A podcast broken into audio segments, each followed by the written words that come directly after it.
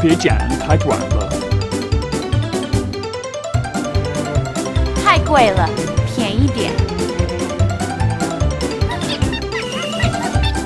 请帮我叫慢点啊！这幅画真美啊！视频汉语，诗情汉语。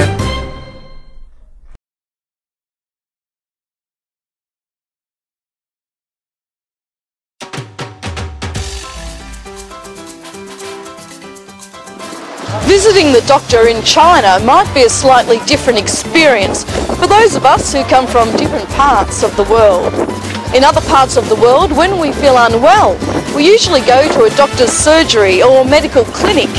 It's only for more serious illnesses that we would need to come to a hospital. Big cities in China like Shanghai and Beijing have hospitals, clinics and even dentists that cater specifically for foreigners. However, I've been living in China long enough now to feel comfortable using a local hospital. Today I don't feel very well. I've got a headache and I think I've got a fever. So I really should go and see the doctor. Let's go in.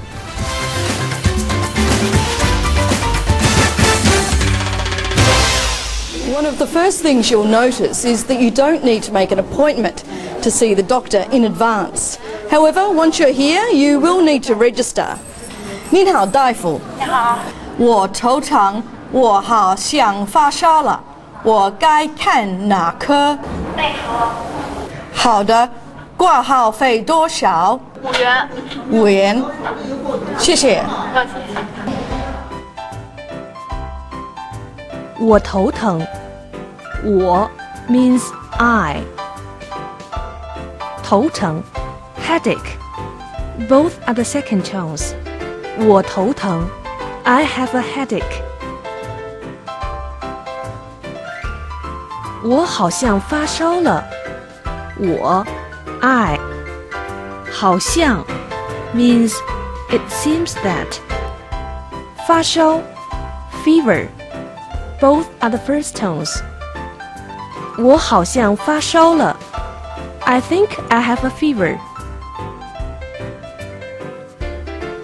我该看哪科？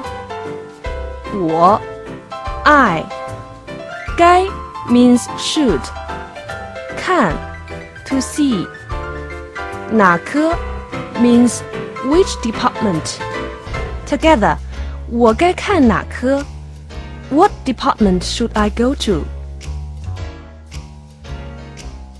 挂内科。挂 means to register. 内科 internal medicine, the fourth tone and the first tone. 挂内科 You should go to see a doctor in the internal medicine department. 挂号费多少？ 挂号 registration. Both are the first tone. fei means fee. 多少 how much. 挂号费多少 how much is the registration fee?